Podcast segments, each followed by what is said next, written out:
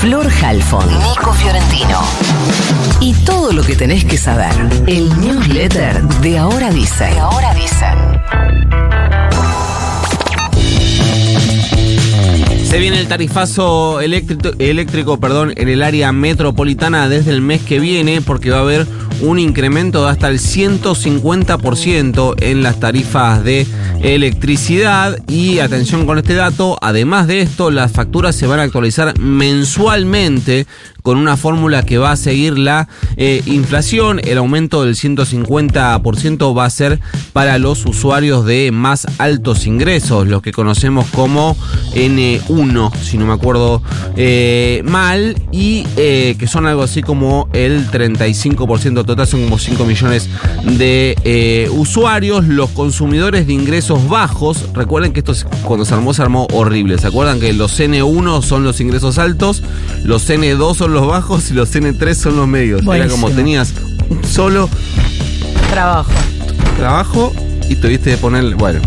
Los consumos de ingresos bajos van a aumentar hasta un 70% y los de ingresos medios en torno al 65%, aunque alerta ahí si sos de ingresos medios porque este último universo va a tener un aumento del 65% siempre y cuando no superes los 600 kilowatts de consumo. Si los pasás se te va a ir como a 130%. Eh, Esto se conoció luego de que el gobierno diera a conocer los nuevos cuadros para las distribuidoras del eh, AMBA que van a estar vigentes durante el año, pero les recuerdo eso con aumentos eh, mensuales, más o menos en algunos casos, considerando un consumo más o menos de 380 kilowatts, que es bastante promedio, una factura de 13.900 pesos para altos ingresos va a pasar a casi 35.000, ahí están el 150%, en los casos de ingresos bajos, si pagabas 4.300 mangos, se te va a ir a 7.400 más o menos. Y en los casos de ingresos medios, si pagabas 4.800, se te va a ir a 7.800. Te lo dejo como parámetro. Pero además del tarifazo eléctrico se viene un garrafazo porque el gobierno nacional autorizó desde ayer un nuevo aumento en los topes máximos de los precios de las garrafas de, gas que van a subir más del 200%. En la provincia de Buenos Aires el valor de la garrafa de 10 kilos eh, con el IVA incluido va a quedar arriba de las 7 lucas, 7.126 mangos. Es un precio de referencia esto. En otros puntos del país como Salta y Tierra del Fuego, es decir, el extremo norte y el extremo sur va a estar entre 7.200 y, eh, no, perdón, entre 7.800, porque eso era sin IVA. Con IVA entre 7.800 y 7.300 mangos aproximadamente. El dato de este nuevo valor es que al aumento por precio se le suma la quita de subsidios, que eh, hasta hoy cubrían el 80% del valor y ahora van a empezar a cubrir solo el 30% de la eh, garrafa popular. Y además que la actualización de precios, que antes era mm, anual, ahora va a ser trimestral, eh, por lo cual con la nueva actualización que dispuso el gobierno, una familia eh, bonaerense que esté en algún distrito sin eh, red de gas natural y que utiliza más o menos, más o menos, por lo que me dicen promedio, tres garrafas al mes, va a estar arriba de las 22 lucas solo de gas. Fracasó por completo la reunión del Consejo del Salario que buscaba fijar un nuevo piso a través del salario mínimo vital y móvil después de unas horas de reunión entre las centrales obreras y las patronales con el gobierno como árbitro a través de la Secretaría de Trabajo. No se alcanzó ningún acuerdo, por lo que el nuevo piso lo va a terminar fijando el Poder Ejecutivo por decreto. Los sindicatos pedían un aumento no menor al 85% del salario mínimo, que hoy son miserables 156 lucas, querían que se vaya a casi 289 lucas. Las cámaras em, em, empresarias, hablando de miserables, ofrecieron un 20% de actualización. La eh, CGT metió un comunicado diciendo que el gobierno impidió el normal desarrollo de la reunión con el único objetivo de boicotear cualquier posibilidad de acuerdo. Dijo el gobierno evitó por todos los medios posibles que la reunión se desarrollara con normalidad. La irresponsabilidad social puesta de manifiesto hoy por la Secretaría de Trabajo, sigo leyendo el comunicado de la CGT, ¿eh? no hace más que confirmar la absoluta ajenidad del gobierno frente al drama social que atraviesan los argentinos. Buen debut del secretario de Trabajo Omar Yacine. Y por último, eh, Javier Milei continuó ayer su guerra federal apuntando principalmente contra el gobernador de Córdoba, Martín Yarlora. Recuerden que lo tenía muy en la mira, le tiraba por la cabeza todo el tiempo el Cosquín Rock. Ahí Yarlora dijo, bueno, pero no entiende nada de economía, si cree que el Cosquín Rock no es un negocio, porque en el cual eh, el Estado em, subsidia, pone una guita, pero después le vuelve por turismo, gente que llega. Bueno, yo no tengo que pedirle disculpas por nada, dijo Milei eh, después de los agravios a Yarlora. No estoy en política para resolver problemas psicológicos. Además, insistió con que lo era bastante obvio.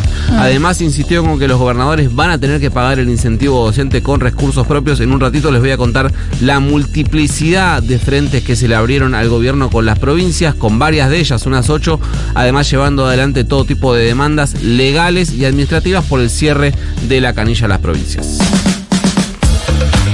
El gobierno nacional dejó trascender que va a convocar a la paritaria nacional docente a mediados de la semana que viene quizás un poco tarde. A menos de dos semanas de que empiecen las clases en algunas jurisdicciones del país, eso nos dijeron fuentes de educación de la Nación, van a convocar la semana que viene a los cinco gremios docentes nacionales, CETERA, UDA, AMET, SADOP y SEA, para negociar el salario mínimo docente. Veremos si eso consigue que haya un comienzo del ciclo lectivo o si no hay tiempo para un acuerdo, pero recordemos que esta semana el vocero presidencial, Manuel Adorni, había dicho que el gobierno no tenía definido si convocaría o no a esta paritaria, que es la que fija el piso para el salario docente de todo el país, más allá de las negociaciones en cada jurisdicción, cosa que venimos contando que en algunos casos está ocurriendo, y finalmente se va a convocar Anunció el presidente Javier Milei que va a subsidiar a familias de clase media de escuelas públicas y privadas en medio del reclamo de los gobernadores porque el gobierno nacional decidió no mandar, como decía Nico, los fondos para completar el salario de los docentes.